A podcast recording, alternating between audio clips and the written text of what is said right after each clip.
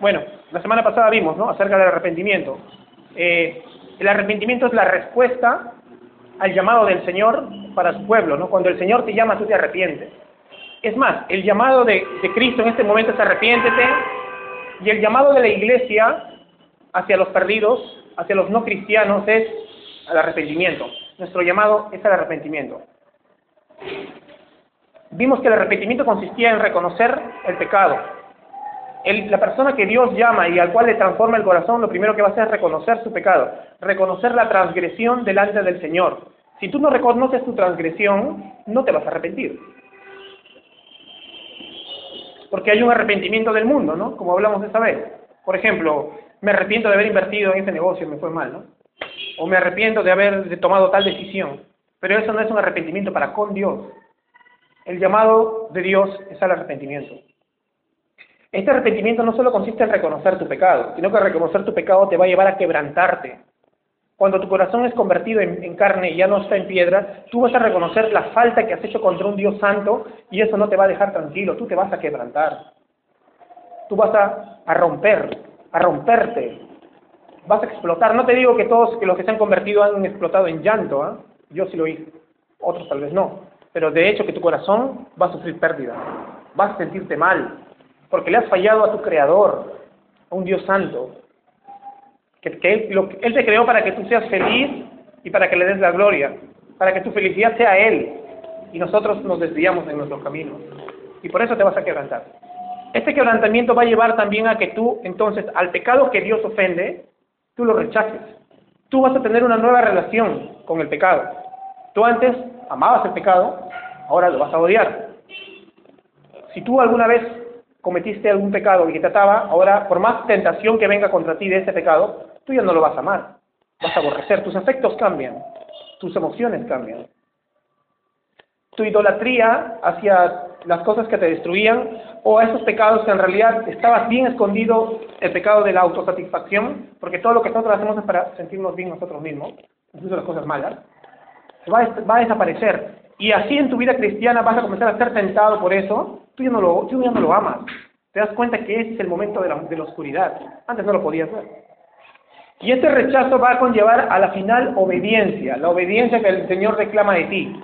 El Señor declama, reclama de ti obediencia.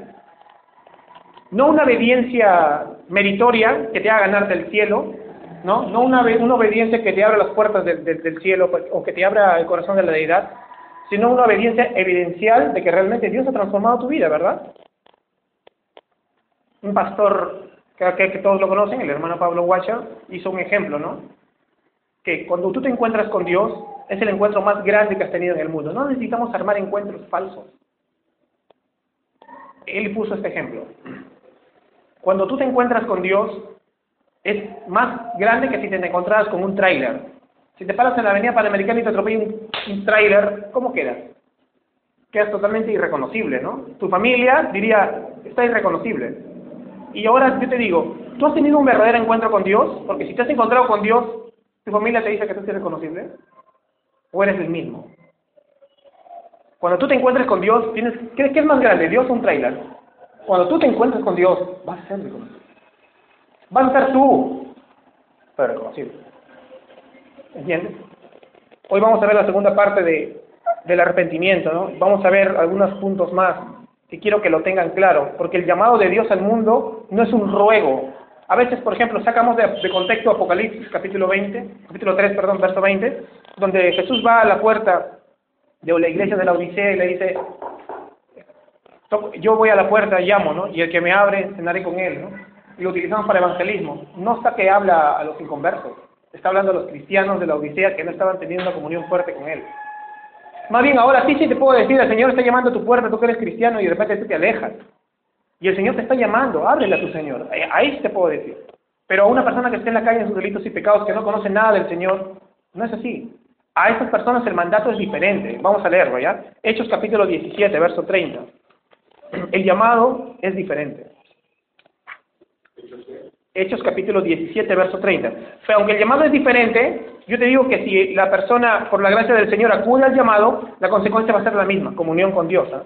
Tanto al creyente que le toca la puerta como a este al que se le manda. Pero es diferente el llamado, por ejemplo. Se lo voy a leer en este texto. Dice, en la antigüedad Dios pasó por alto la ignorancia de la gente acerca de estas cosas, pero ahora Él manda que todo el mundo en todas partes se arrepienta de sus pecados y vuelva a Él. ¿Qué está haciendo Dios? ¿Está rogando a la gente? Está mandando. ¿Por qué? Porque Él es el creador soberano del rey y rey del universo y Él manda cuando Él quiere. Él manda. Él manda. No, que porque Dios es un tirano que manda. ¿Qué más quieres que está que manda que te arrepientes para salvarte? Te está, te está diciendo, sal. Te, está diciendo, arrepiéntete. ¿Qué más quieres? A veces algunos se quejarían, ¿no? ¿Por qué manda? ¿Quieres? Mira, si Él no mandara, nos manda al infierno a toditos. Y sería lo más justo que hay. Justicia total. Es un mandato dentro de la perspectiva humana con respuesta humana. Porque al final ya sabemos quién es el que obra dentro del corazón humano para que respondamos. El mandato no solamente lo va a hacer la iglesia, sino también lo va a hacer el Espíritu. El llamado de Dios tiene dos formas. Ya se los ya creo que en otra, en otra predicación les expliqué. Luis Berkov, un teólogo reformado, habla de esto. Dice, el mandato de Dios viene de dos formas, que se llaman los dos llamados. El llamado interno y el llamado externo. El llamado externo lo hace la iglesia, Apocalipsis. El que quiera, venga y tome gratuitamente el agua que vive eterna. Nuestra labor, nosotros no estamos en la mente de Dios, ni conocemos la eternidad, ni quiénes son los escogidos, ¿no? Yo tengo que decirle a todos, el que quiera, venga y tome el agua de vida eterna. Dios te manda a que vengas. El que quiere, venga. El, ese es el llamado externo, el llamado de la iglesia. Por eso dice, el esposo y la esposa dicen vengan. El esposo es Jesús, la esposa de la iglesia. La iglesia dice, ven. Cuando Cristo llama a través de su Espíritu, es un llamamiento eficaz. Ya vimos eso en las últimas semanas. Bienaventurados los que tú escogieres y tú atrajeres para que habiten en sus atrios. Salmo 65.4. Cuando Dios llama, es efectivo. Pero yo no soy el Espíritu Santo, sino que el Espíritu va a hablar a través de la iglesia y la predicación del Evangelio, que es diferente. Pero entonces hay que verlo bien. El primer punto acerca del arrepentimiento es que es un mandato. Que el llamado de Dios es un mandato. Lázaro, sal. Lázaro salió. O Lázaro desobedeció. No, un ratito más quiero estar muerto. No. Lázaro, sal. Ven fuera. El llamado da vida, ¿no? El llamado te da vida. Es, algunos se hacen un, no, ¿qué es primero, la regeneración o la fe y el arrepentimiento, no? O sea, la respuesta del hombre o la regeneración. Algunos dicen, no, o sea, si, tú, si tú respondes, Dios te regenera. Yo te dicen, no, Dios te tiene que regenerar para que respondas. Bíblicamente, en el fondo, también esa es otra postura de Luis Berkov, porque me gusta mucho ese teólogo, se lo voy a citar, me, me parece de acuerdo. Él dice de que es simultáneo. Es, eh, lógicamente, lógicamente, por lógica, primero un muerto no puede responder, ¿no? Entonces, lógicamente tiene que ser primero la regeneración y después la respuesta del hombre, el arrepentimiento y la fe. Pero cronológicamente, en las escrituras siempre es simultáneo, ¿no? Creyó, ¿no? Creyó, dicen. No dice, Dios lo regeneró y creyó, no, no, creyó nada más, creyó. Entonces, cronológicamente, dentro del tiempo creado para nosotros, es, es, es simultáneo. Pero por lógica, Dios tiene que hacer la obra primero sobrenatural para que el hombre responda eh, Ezequiel 37, ¿no? Oídme bien huesos secos. Y Dios les dio el espíritu de vida, ¿no? Eh, Ezequiel 36, y yo cambiaré ese corazón de carne por uno de piedra, de piedra por uno de carne.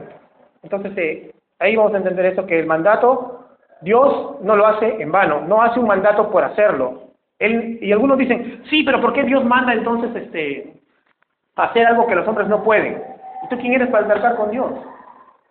¿No? A Ezequiel le está diciendo, anda y dile los huesos secos, ¿no? Oídme bien huesos secos. No, pe Dios, o sea que yo soy arminiano, yo no puedo oír, pues. Porque si tú me mandas a hacerle algo a los huesos que no pueden, eres injusto, Dios. No, no dijo nada. Ezequiel se cayó la boca y fue y predicó nomás. Y Dios dio vida, ¿eh? Cuando Dios te manda, hazlo. Si Él dice en su palabra que tú vayas y le digas a la gente, el que quiera que venga, pero al mismo tiempo tú ves que Dios dice, yo soy el que da la vida, tú anda nomás y dile al que quiera que venga. Y vas a ver cómo el Señor va a obrar y, al final la gloria va a ser de Él. ¿Te das cuenta? Y vas a ver la manifestación de su amor es más grande de la que tú crees. A veces nuestros sistemas nos pueden limitar. No hay que limitarnos. Si una cosa está en la, Biblia, hay que creerla. Vamos a, a Lucas, porque quiero ver qué pasa si la gente no obedece este mandato. ¿ya? Lucas capítulo 13, verso 3. ¿Quién lo puede leer, por favor? Lucas capítulo 13, verso 3.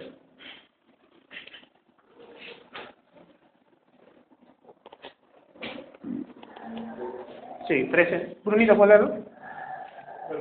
Sí, por favor.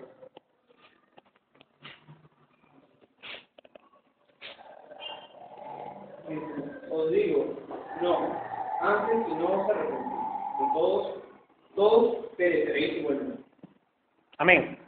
¿Cuál es el resultado de rechazar este mandato de Dios? La condenación.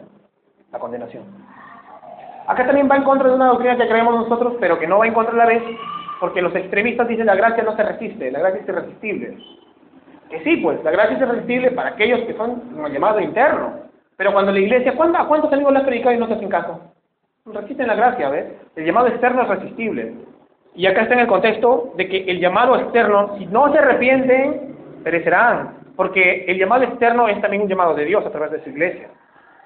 Aquel que no se arrepiente y se cicatriza o se endura ante el mensaje del Evangelio, perecerá. Como les dije ayer, ¿se acuerdan? Hay dos, dos opciones, ¿no? El Evangelio te va a dar vida o te va a endurecer más. O tú respondes ante el, al llamado de Dios con arrepentimiento y fe, o te vas a cerrar más para tu propia condenación. Si no nos arrepentimos, entonces, quiero que entiendan esto porque es importante que sepamos qué tan importante es este arrepentimiento. Si nosotros predicamos un evangelio falso, un evangelio donde no se llama el arrepentimiento, donde no se confronta nuestro pecado, yo nunca me voy a dar cuenta, por ejemplo, como les dije ayer, ¿se acuerdan el ejemplo? Si viviera cuando, antes que mi Dios me, me, me, me trajera a sus pies a palo cuando me enfermó por mis desórdenes, ¿qué, qué hubiera pasado si alguien me decía, oye Mega, hay un plan maravilloso para tu vida? Pucha, qué chévere, brother, ¿no? Porque, porque yo también me sentía Superman, pues. Todo me iba bien, ganaba mi plata, hacía desórdenes, ¿no? Entonces a mí, ese evangélico que me, que me decía eso, gracias a Dios no, mi hermano siempre me llamó al arrepentimiento, este, ese evangélico hubiera sido malo conmigo.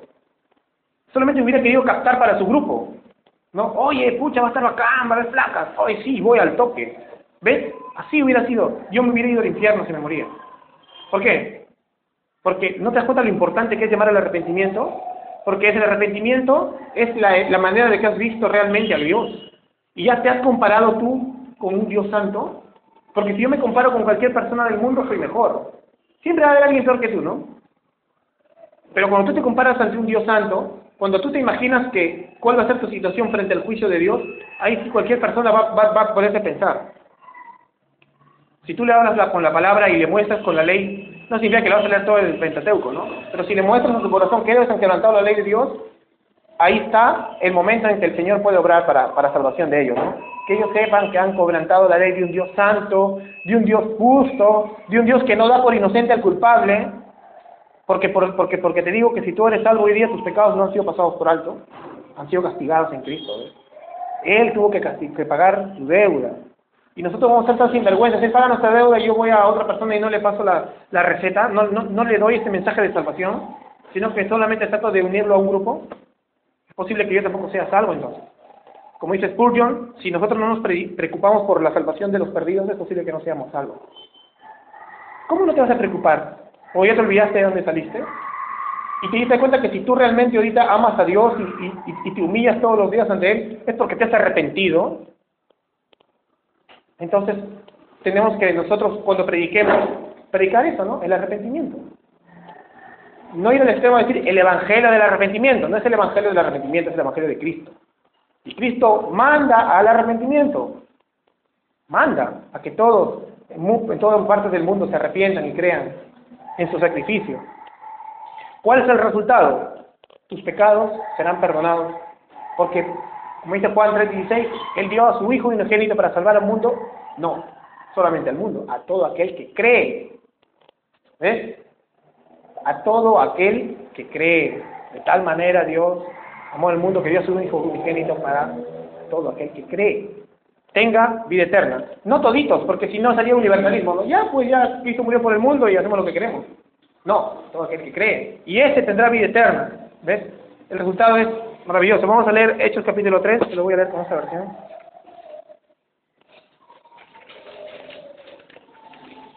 Hechos capítulo 3, verso 19.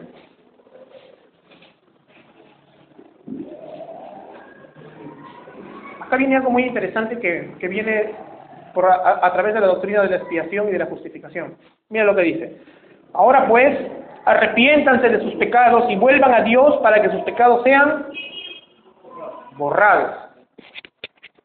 Pero no me estás diciendo que Dios no pasa por alto. Pero ¿por qué, se, ¿por qué te son borrados a ti? Porque se te sacan y son puestos en Cristo. Por eso te son borrados y a ti se te es imputada la justicia de Cristo. Por eso son borrados. Tú de Cristo tomó a su cuenta tus pecados. A su cuenta le fueron puestos tus pecados y los tuvo que pagar. Y a ti se te pone a cuenta la justicia y la santidad de Cristo. Borrado. No sé si han visto un video en internet, lo voy a pasar a los que no, de R.C. Sproul, ¿lo has visto? Que, donde explica la santificación, cómo tú eres una masa, dos círculos, ¿no? Una masa oscura y llena de pecados, llena, dibujada así con, qué pena que no está la pizarra. Y acá hay una, un círculo limpio, es Cristo, blanco, inmaculado. Cuando Él va a la cruz, Él carga toda tu inmundicia y se pinta el círculo negro, y una X porque es sacrificado. Tu pecado es pagado acá.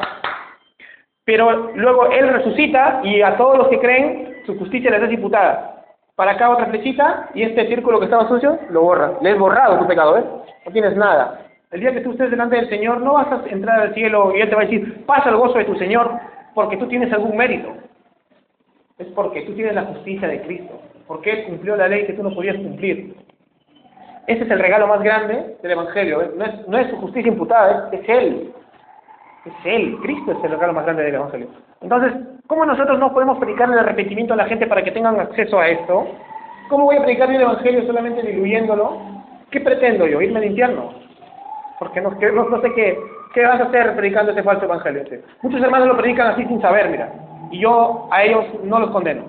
Pero si tú sabes, si tú conoces, o dices que eres maestro de la palabra y te atreves a predicar un evangelio diferente al que predicó Cristo, sea anatema, ¿ves? Eh, tus pecados son borrados, es el resultado. Yo quiero que ese resultado del arrepentimiento que me, que me fue conseguido, el Señor lo traiga para mi familia. Yo quiero que ese resultado venga para mis amigos, para los que me hicieron daño y para los que se declararon mis enemigos. Porque al final, todas esas cosas que pasan, o las personas que te hacen daño, o los que se declaran tus enemigos, o tus amigos y tu familia que tú amas, todos tenemos, ¿sabes por qué pecados? Porque estamos atrapados pues, en, este, en este mundo de pecado. Entonces lo que nosotros tenemos que desear siempre es el bien para todos, ¿no? Estar en paz con todos los hombres y desearles la salvación. Predícale hasta tu enemigo. Llámalo al arrepentimiento. No quedes como buenito. ¿No? Ya, sí, no. Llámalo al arrepentimiento. Hermano, amigo, arrepiéntete. Es decir, deja tus malas obras, porque no siempre se tiene que usar la palabra arrepentimiento. Puedes decir, abandona tu estilo de vida, puedes decir, deja tus malas obras, cambia tu camino, ¿no? Porque arrepentimiento es ir para allá y voltear para acá, metanoio en griego. Me estoy yendo al sur, ahora me voy al norte. En el sur está el infierno, en el norte está Cristo. Ya no, no, hay, no, hay, no hay intermedios, no hay este y oeste. Clama porque tu familia se arrepiente, clama porque tus amigos se arrepienten. Háblales también acerca de la cruz, de la gracia, de la gracia sin, condiciones, ¿ves? No, brother, tú no tienes que hacer nada para ganarte a Dios. Más bien, si tú intentas hacer algo, te vas, vas a perder. O dime, tú puedes cumplir el estándar de la ley. Y el estándar de la ley es, no es tan fuerte como la ley de Cristo, ¿ah? El estándar de la ley de Cristo es impensable. Si tú quieres cumplir la ley como un judaizante, no vas a lograrlo. Y si quieres cumplir la ley de Cristo, no vas a lograrlo. Sin Él, no. No podemos nosotros llamar a la gente a cumplir una serie de reglas para que se salven. No podemos poner un estándar diciendo, este es el verdadero cristianismo. Y si tú no sigues estas reglas que nosotros creemos, ya no eres cristiano. No. Sacando de contexto textos como el segundo de Corintios, ¿no? Examinados, este es para casos particulares. No podemos utilizar este texto como un texto, como decía un pastor este, muy estimado, que se llama Manuel Rojas, este, que él decía que era un texto garrote. Porque con ese texto lo agarras para agarrar a garrotazos a todo el mundo. A que no me cae que no, no soy legalista, ¿no? O sea, que están ahí usando su chorro rosado, medio raro, arrepiente, examínate al toque. O porque una persona, ya tú eres skater, ah, examínate, eso no es cristiano. O porque tú eres rockero, examínate, eso no es cristiano. Por cualquier cosa, examínate, examínate, ¿no? Esas cosas, ese es usar un texto fuera de contexto para hacer daño. Porque ¿cuál es la motivación del corazón de alguien que, que, que, que tiene eso, eso, en la cabeza? ¿ves? Hay que pensar bien en eso. No significa que no, que no te vas a confrontar tú mismo. ¿eh? si tú tomas este texto de examínate a ti mismo, primero empieza por ti. Antes de empezar por otro, empieza por ti. Y vas a ver que no te vas a tener tiempo ya de fijarte en otro porque siempre nunca vas a acabar contigo mismo. Este es el resultado entonces. El pecado es borrado. Lucas capítulo 15, 7. Vamos a leerle. ¿Quién no puede leer? Una reina valera que lo tenga por ahí. A ver, sí. Os digo que así habrá más gozo en el cielo por un pecador que se arrepiente que por 99 justos que no necesitan de arrepentimiento. Amén. ¿Te das cuenta que esto es una parábola? Eh, Jesús no dice que los justos necesitan arrepentimiento literalmente, en serio, está, haciendo un sarcasmo con los fariseos, porque ellos nunca necesitaban arrepentimiento según ellos. Cuando eran confrontados decían, ¿quieres decir que los justos somos ciegos? O sea, ¿qué, qué, qué creen, no? Ellos, nosotros, pero te das cuenta, no. Lo que está diciendo el Señor acá es, tampoco que la gloria es para ti y que cada vez que se arrepiente uno, ¡yeah! hacen una fiesta en el cielo, ¿no? Porque muchos dicen eso, ¿no? Hay fiesta en el cielo, dicen. Pero ¿sabes por qué hay fiesta en el cielo? Porque es la gloria de Dios. En el nuevo nacimiento. Dios se glorifica por cada persona que, que, nace de nuevo. La gloria es de Dios. Los ángeles dan gloria a Dios cuando tú naciste de nuevo. Cuando el Señor te confrontó con tu pecado y cambió tu corazón de piedra y convirtió en carne. Cuando tú te arrepentiste. Cuando por fin dijiste, le he fallado a un Dios santo y, y tuviste conciencia y te arrepentiste de verdad. Ese día hubo fiesta en el cielo. No por ti nada más. Sino porque Dios sea glorificado y en su gloria te ha salvado. Deberías sentirte más amado todavía, porque el, centro del amor de Dios, la motivación del amor de Dios para ti, como dice Primera de Juan, nosotros lo amamos porque Él nos amó primero, no eres tú pues. Mira tu pasado y dime si tú te has hecho algo que merece que Dios te ame. ¿Qué, qué, qué, qué pasaría? No, no. Pero Dios es amor, por amor de su nombre. Él es la fuente del amor. Es uno de sus atributos. Él es amor. No, no Él tiene amor, Él es. Es, es sin condiciones. ¿no? Por eso la elección de Dios para con los que salva es sin condiciones. Porque si dijera, a ver, estas son mi lista de condiciones, tú no, tú no, tú no. ¿Qué dice el Salmo 14 o Romanos 3? Cuando Dios hizo esa, esa, búsqueda, no había ni uno. Ni un justo ni uno. Así que la elección de Dios no está basada entonces en una presciencia que Dios pensó que alguien podría portarse bien o cumplir los estándares de su ley o de sus condiciones para salvarlo. No. Está en su soberana voluntad, en su amor infinito. Y eso es lo que pasa. Entonces, ¿qué pasa? En fiesta en el cielo es por la gloria de Dios. No hay que sacar ese texto nunca y decirle a un hermano que se convierte, bien, brother, fiesta en el cielo porque has tomado tu decisión. No. Nosotros no podemos este, declararlo salvo así nada más. Nosotros lo que tenemos que hacer es apoyarlo, disipularlo y ver cómo va creciendo y ver su crecimiento. Y el día que él mismo comienza a tener fruto, ¿no? Animarlo a que se bautice, a que dé fruto, ¿no? ¿Cuál es tu fruto? Dicen. ¿Cuál es tu fruto, pues? Da fruto del Espíritu Santo. Eh, este chico viene, por ejemplo, del mundo, que tiene muchos problemas, drogas, ¿no? cosas así. Ya, dejó la droga. ¿Ese es el fruto? Todavía falta. Ahora también hay otra, hay otra postura. Eh, en la primera iglesia bautizaban y bien creían. Es otro contexto, ¿verdad? Pero bautizaban y bien creían. Entonces, nosotros tenemos que tener una postura eh, media en la que no digamos como los mormones, oye, bautízate a toque, ¿no? Ya. No. Hay que ver los frutos de esta persona para que su fruto no sea que porque toca bien guitarra, pilaza, que está en todas, porque podemos estar engañándolo, ¿no? ¿Sabí? Bajado del ministerio. Entonces, este, la, la, la, cosa no es así. Si no verlo, mira, mira, ese chico viene con problemas. Si ese chico mismo comienza a contar en su testimonio, eh, tenía problemas con mis padres y lo he perdonado, ¿ves? Mi carácter ha cambiado, soy amable, no puedo dejar de pensar en Jesús, ¿ves? O sea, tú te das cuenta que comienzan sus afectos a cambiar y el fruto del Espíritu de Gálatas capítulo 5 comienza a ver en él él ha sido transformado. ¿eh? Él ha sido transformado. Él tiene sus luchas. Ya saben, en esta iglesia nosotros eh, creemos en el sacerdocio del creyente. Así que tú puedes no solo contarle al pastor o a los pastores el día que haya más, sino a cualquier hermano tus luchas. Hermano, usted luchando con este pecado, ¿no? Esa es la evidencia de que eres cristiano, pues. El que encubre su pecado no prosperará, dice la palabra. Entonces, eso es la obediencia cristiana. Un- Una persona sincera, ¿no? Hermano, estoy luchando con esto. Vamos a orar todos por ti.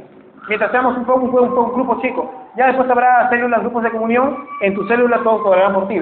Pero nadie se va a quedar acá atrás. Pero esa es la evidencia de un cristiano, pues. Por eso hay fiesta en el cielo, porque la gloria de Dios es así, evidente en tu vida.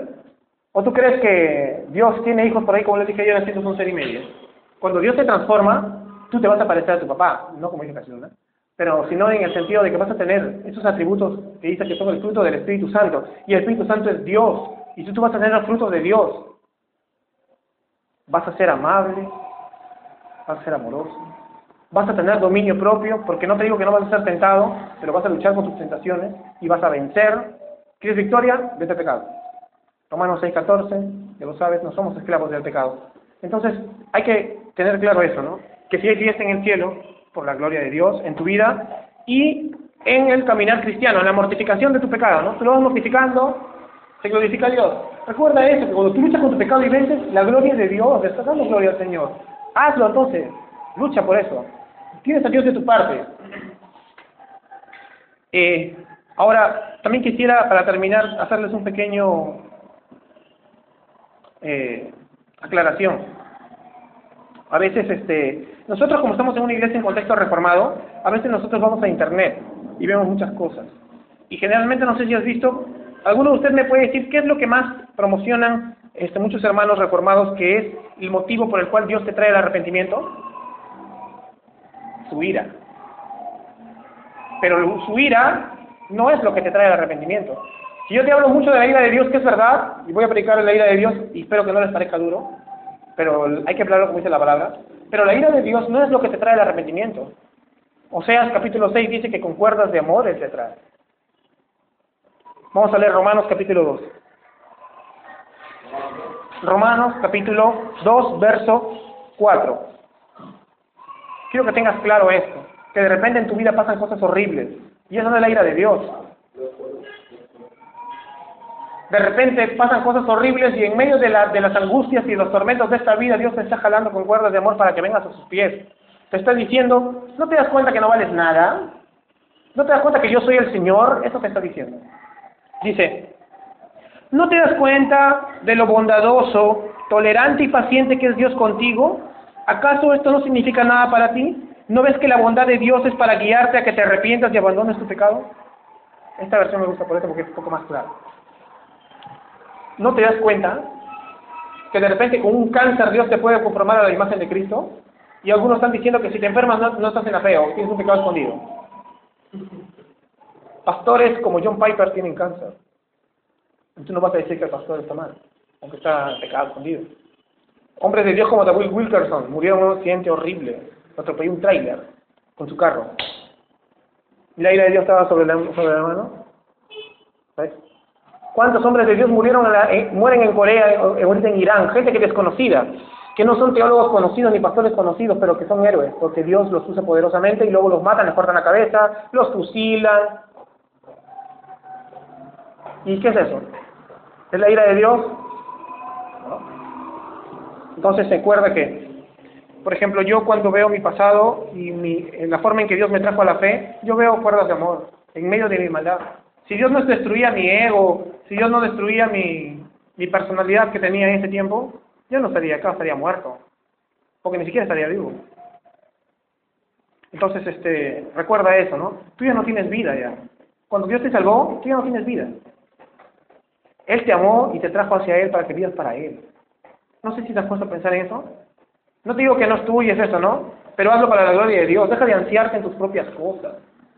Deja de ansiar, ansiarte mi carrera, mi trabajo, mi mamá, mi papá. Todo eso nos ansía porque somos humanos, pero si tú lo pones como el centro de todo, Dios no te salvó para eso. Dios dijo que abandones a tu padre y a tu madre. Dios dijo que dejes tu trabajo. Dios dijo que toma el arado y mira atrás no es digno de su reino. Hay una parábola donde invita a las bodas y una persona le dice, disculpa, pero me acabo de casar. Otra persona dice, tengo que ir a mis negocios. Otra persona dice, acabo de comprar un terreno. O sea, cosas que son de la vida diaria, ¿no? Cosas buenas. Porque veo a una pareja joven que se casa, una persona responsable con su trabajo y una persona que, que, que tiene buena, buena visión para los negocios, no está invirtiendo. ¿Y sabes qué dice Dios? Que no los deje entrar a la boda, se van a las tinieblas. Y que entre y, se- y meta a los que sea, ¿no? Oblígalos a entrar a los que sea, dice. Significa de que Dios va a traer a esas personas, ¿ves? A los que no, a los que no se mueren, a los que mueren a sí mismos, a ellos. Si tú no mueres a ti mismo y tu vida se pone por sobre la voluntad de Dios, entonces tu llamado está mal, ¿no? No significa pues que vas a dejar tu cosa. Lo que significa es que dentro de lo que estás haciendo, lo primero es Dios y siempre vas a tener prioridades. Siempre va a haber prioridades. Acuérdate de eso. De eso. Ya yo aprendí con mucha mucho palo eso en mi vida también porque mi familia no ha estado muy de acuerdo muchas veces en muchas cosas que he decidido por por estar sirviendo al Señor, pero yo sé que yo estoy llamado a, a, consentir a mi papá y a mi mamá, ¿no? Y no les estoy deshonrando. Más los deshonro si no les predico la verdad del Evangelio. Más los deshonro. No les faltes el respeto nunca de ustedes. Amén. Entonces, recordemos que el arrepentimiento entonces es un mandato.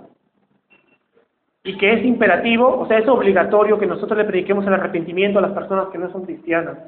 Y si tú no eres cristiano esta noche, arrepiéntete. Voltea tu mal camino. Borra tu pasado, olvídate de tu pasado. Toma una decisión radical. Cristo decía que te arranques el ojo o te cortes el brazo.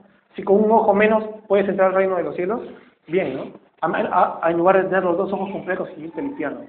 O córtate el brazo, que es mejor entrar sin un miembro que estar completo.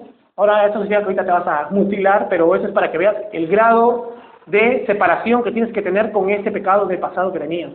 Córtalo, pues. Así. No digas poquito a poquito, a ver, voy a ver cómo pasa, Dios me dijo, Dios me puso. Nada, Dios no te dice nada, Dios te dice córtalo y córtalo. Y arrepiéntete.